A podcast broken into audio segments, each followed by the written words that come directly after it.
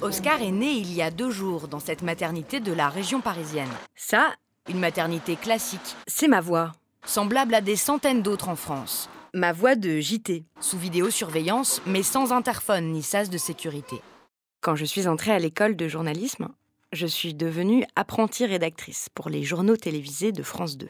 Une technique d'autodéfense de l'armée israélienne. J'avais 21 ans et je travaillais pour le JT de 13h, de 20h et de Télématin.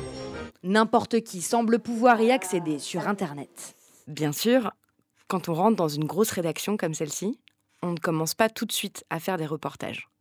Il faut d'abord apprendre les bases du métier, proposer des sujets, faire des micro-trottoirs, savoir écrire le commentaire d'un reportage, et puis savoir le dire aussi. C'est ce qui s'appelle poser sa voix. Vous savez, être capable de faire cette voix off qui commente les images. Il y en a chez qui c'est presque inné. Moi, pour y arriver, ça m'a pris des mois. Rentrer du travail ou sortir le soir, pour une femme sur quatre, c'est un moment de peur. Au début, ma voix n'allait jamais. Trop scolaire. Trop téléphone rose. Trop gamine. Trop sérieuse.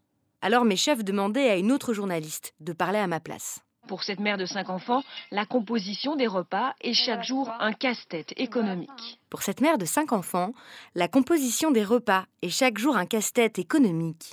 Économique. Non, faut, faut baisser plus la, la voix à la fin. Mais d'où ça vient? Pourquoi les journalistes de télévision se sont-ils tous mis à parler comme ça? Déterminé, l'ancien militaire a fédéré 4000 vaches, moutons, chevaux et autant de crottins. Grâce à une caméra de surveillance dans son entrée. Parmi les infidèles, près d'une sur deux consultent. Des haricots verts, Ils croient que c'est ce que leurs chefs attendent d'eux. Mais les chefs attendent pas ça?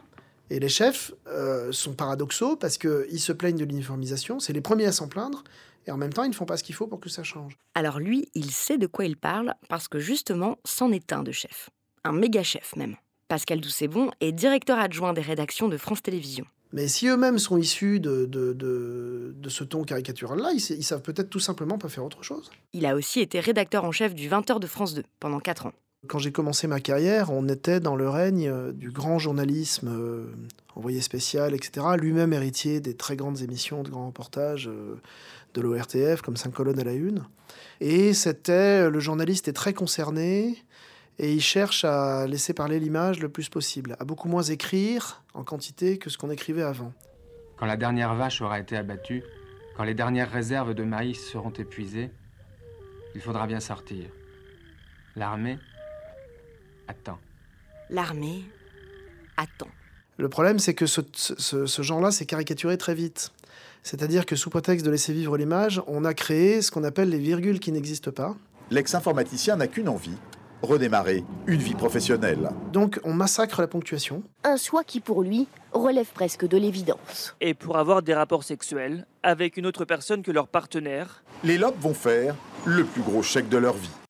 Lorsque euh, un stagiaire euh, opérationnel, ou- je dis stagiaire au sens large du terme, tout, tout, tout débutant dans le métier arrive, la plupart des institutions euh, de médias euh, vont se rassurer en exigeant d'eux qu'ils soient dans une norme qui est la norme du moment. Ça, je confirme que ces histoires de voix, pour les jeunes rédacteurs, c'est l'angoisse. diarrhée, vomissement, fièvre. Entre stagiaires, on en parle très souvent. Et ma voix? Tu l'aimes, ma voix? Comment trouver sa voix? On jalouse ceux qui ont déjà une bonne voix. Sur les canaux de Picardie, la glace se fissure. On conseille ceux qui doivent encore la trouver. Un délire collectif s'empare des habitants. On est désolé pour ceux qui ont une voix qui ne passe pas. La gastroentérite est en forte progression. Parce que pas de bonne voix, pas de contrat. En bord de mer, à l'heure du déjeuner, ce qui se vend le mieux, c'est le rosé. Un soir, j'en ai eu marre. J'avais fait un reportage qui me tenait vraiment à cœur. Alors, dans la cabine de mixage, j'ai pensé très fort à Vincent Marronnier de Groland. Il est 20h, Moustique arrive à son bureau, et là, c'est le drame. J'ai baissé ma voix de trois octaves, et là. Quand on est adolescent, il y a deux façons de passer ses vacances. Sans adulte, entre copines, ou alors sous le regard de ses parents. De l'autre côté de la vitre, j'ai vu mon chef me faire des grands signes, tout content. Le menu manque un peu de variété, mais question budget, les filles y tiennent leur compte. Ce soir-là, j'ai même reçu des textos de félicitations. Bravo, tu vois, tu l'as enfin trouvé ta voix. J'étais contente bien sûr, mais enfin, trouver ma voix, moi, ça m'a toujours fait penser à ça. Lao Tzu a dit Il faut trouver la voie. À vrai dire, je suis là pour ça. Mais tout d'abord, je dois vous couper la tête. Encore aujourd'hui, quand je tombe sur le JT, pendant quelques secondes, j'ai toujours peur qu'il se soit passé quelque chose de très très grave. Depuis ce matin, les services de la ville s'échinent à dégager les accès des bâtiments publics. Oh là là. Et les habitants sont appelés à déneiger les trottoirs. Ah, ouf. Cette couche de neige historique devrait donc s'épaissir encore davantage. Bon, c'est super qu'il y ait de la neige. Euh, voilà, il y en a beaucoup. Apparemment, c'est un record. Bon, soit. Mais enfin, si j'ai bien compris l'extrait, personne n'est mort, euh, personne n'est blessé. Et bon, euh, a priori, euh, le ton laisse penser quand même que tout ça est très, très, très, très, très grave, quoi. Alors, il y a autre chose qui est frappant dans les voix de, de reportage, c'est qu'ils ont tous le même accent. Et sur le terrain comme à la caserne, pas toujours facile de s'imposer. En fait, ils ont un accent euh, parisien. Pourquoi? Au moment des sélections dans l'école de journalisme, on, a d'abord un tronc commun de journalistes, puis après des sélections par médias. Certains vont en télé, certains vont en radio. Euh, L'accent fait partie des critères de sélection. Donc la vérité, c'est que moi, je n'ai jamais vu, arriver un jeune journaliste avec un accent à couper au couteau. La normalisation, elle se fait avant.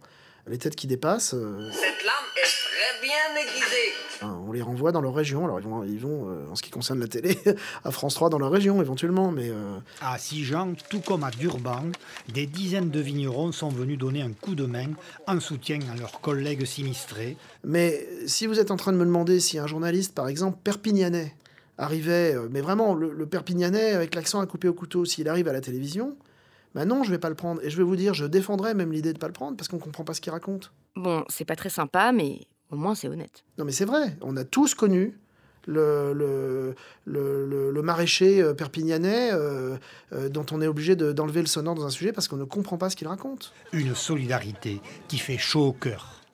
Ok, on va faire l'extrait numéro 5. Notons que Jean-Claude Dumas fait toujours l'objet de poursuites pour délit d'initié dans l'affaire de la grande surface Superprix à Longchaton, Bon, alors là, on a, euh, c'est une très mauvaise voix. ainsi que d'abus de biens sociaux pour l'achat d'un camion frigorifique à usage personnel. Un accent tonique dans l'oralité, il est censé faire sens, c'est-à-dire faire ressortir euh, un mot euh, dont le journaliste pense qu'il est important.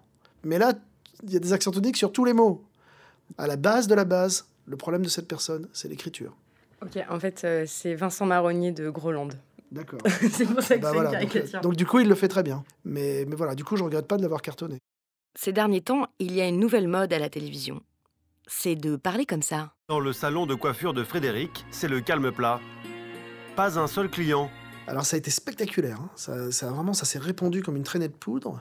Dans ces magasins d'usine, les clients se bousculent pour faire des affaires. Pour faire des affaires. Le problème, c'est qu'à la fin des phrases, il n'y a plus de points. Tout est en l'air. Gérard fabrique des bouteilles en plastique.